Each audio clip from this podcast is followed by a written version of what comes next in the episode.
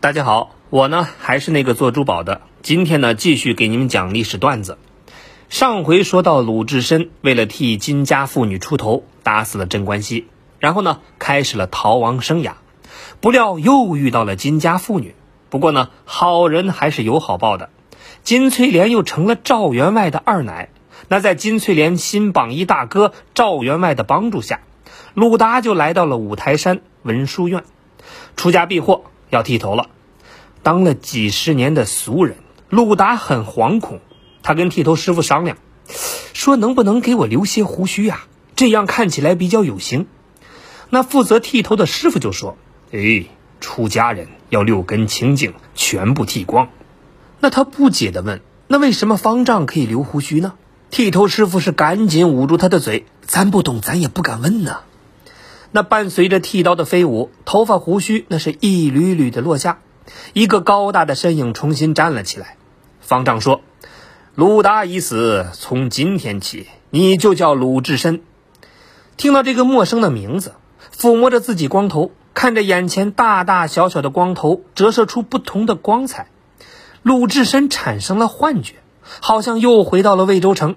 华灯初上，这会儿呢，应该正跟几个兄弟是喝酒吃肉。酒过三巡，开始兴高采烈的划拳。一个出神儿，眼前的一切消失，划拳的喧嚷被诵经的佛号给取代。自己一个魏州的提辖，怎么就跑到五台山来当和尚了呢？金翠莲傍上了大款赵员外，那这位如果再将他扫地出门，又怎么办呢？相比自己的智慧，鲁智深觉得这人世间的套路更深。目送赵员外下山。看着轿子消失在山路尽头，自己是从那里来的，可是好像再也回不去了。就让往事随风，都随风，都随风，心随动。昨天花谢花开，不是梦，不是梦，不是梦。接下来呢，就到了五台山破坏王登场的时间。当和尚的日子好难过的，让一个喜欢喝酒吃肉的军人。改吃豆腐白菜，让一个喜欢舞刀弄枪的好汉改练静坐参禅，很容易把人给逼疯啊！鲁智深感到自己已经快疯了，那唯一缓解的方式就是喝酒。喝酒呢，就得伴随着吃肉。那吃饱喝足以后的娱乐就是打人，活人不够打，那就打寺门口的金刚呗。当然呢，还有摧毁山腰的亭子。他肆意发泄自己情绪，这样疯狂的举动得罪了所有人。大家呢都想赶他走。他听说在遥远的地方有个叫绿巨人的好汉，也是这样啊。但是不怕得了病，就怕不会经营。人家搞了一个什么联盟，只要加入就可以随便整。五台山上的鲁智深听说这个故事，只有羡慕的份儿。那现实是残忍的，文殊院绝不允许有这样的超级英雄出现，绝不。那智真长老呢，是一个传说中的高人兼预言家。他凭借赵员外捐赠银两的数目断定，智深日后必成成果，修为不可限量。有人呢就来通知说鲁智深喝酒吃肉，方丈一挥手说：“他喝酒吃肉纹身，但我知道他是一个好和尚。”有人呢又来报告说智深打人破坏公物，方丈呢捋着胡须继续说：“他日后必成真佛，打坏的找赵员外报销就是了。”全当寺庙装修了。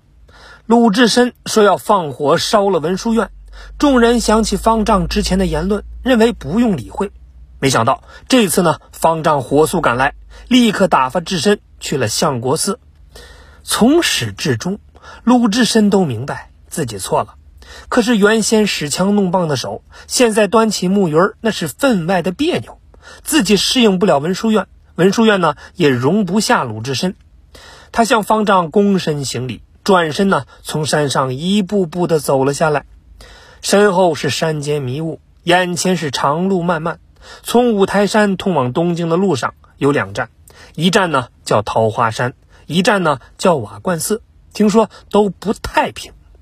扛着禅杖的胖大和尚，在民风淳朴的水浒世界开始了愉快的修学旅行。长路漫漫，任我闯，带一身胆色和热肠，造我自我真情，听不出便是家乡。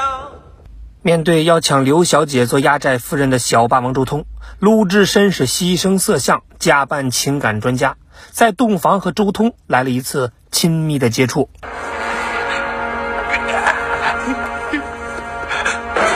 娘娘娘子，你好大的肚子啊！娘子，洒家不管肚子大，拳头还大呢。嗯，操！哎呀！你袭击奸夫！银针，叫你认得老婆。哇！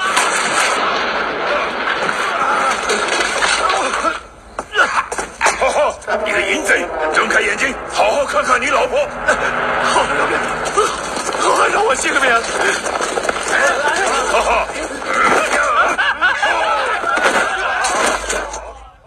周通最终呢被打的写下了保证书。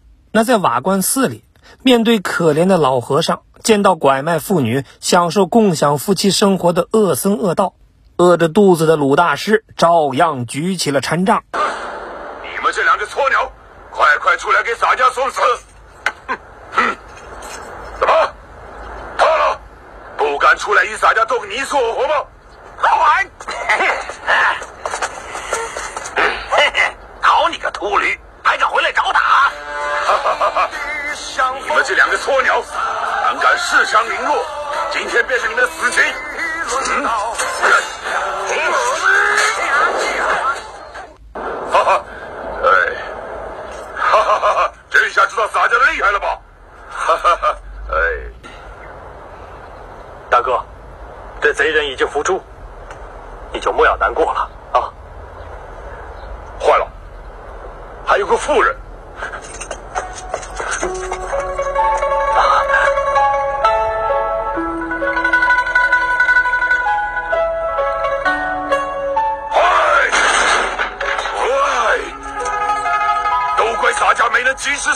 狗贼，才害死这么多条性命啊！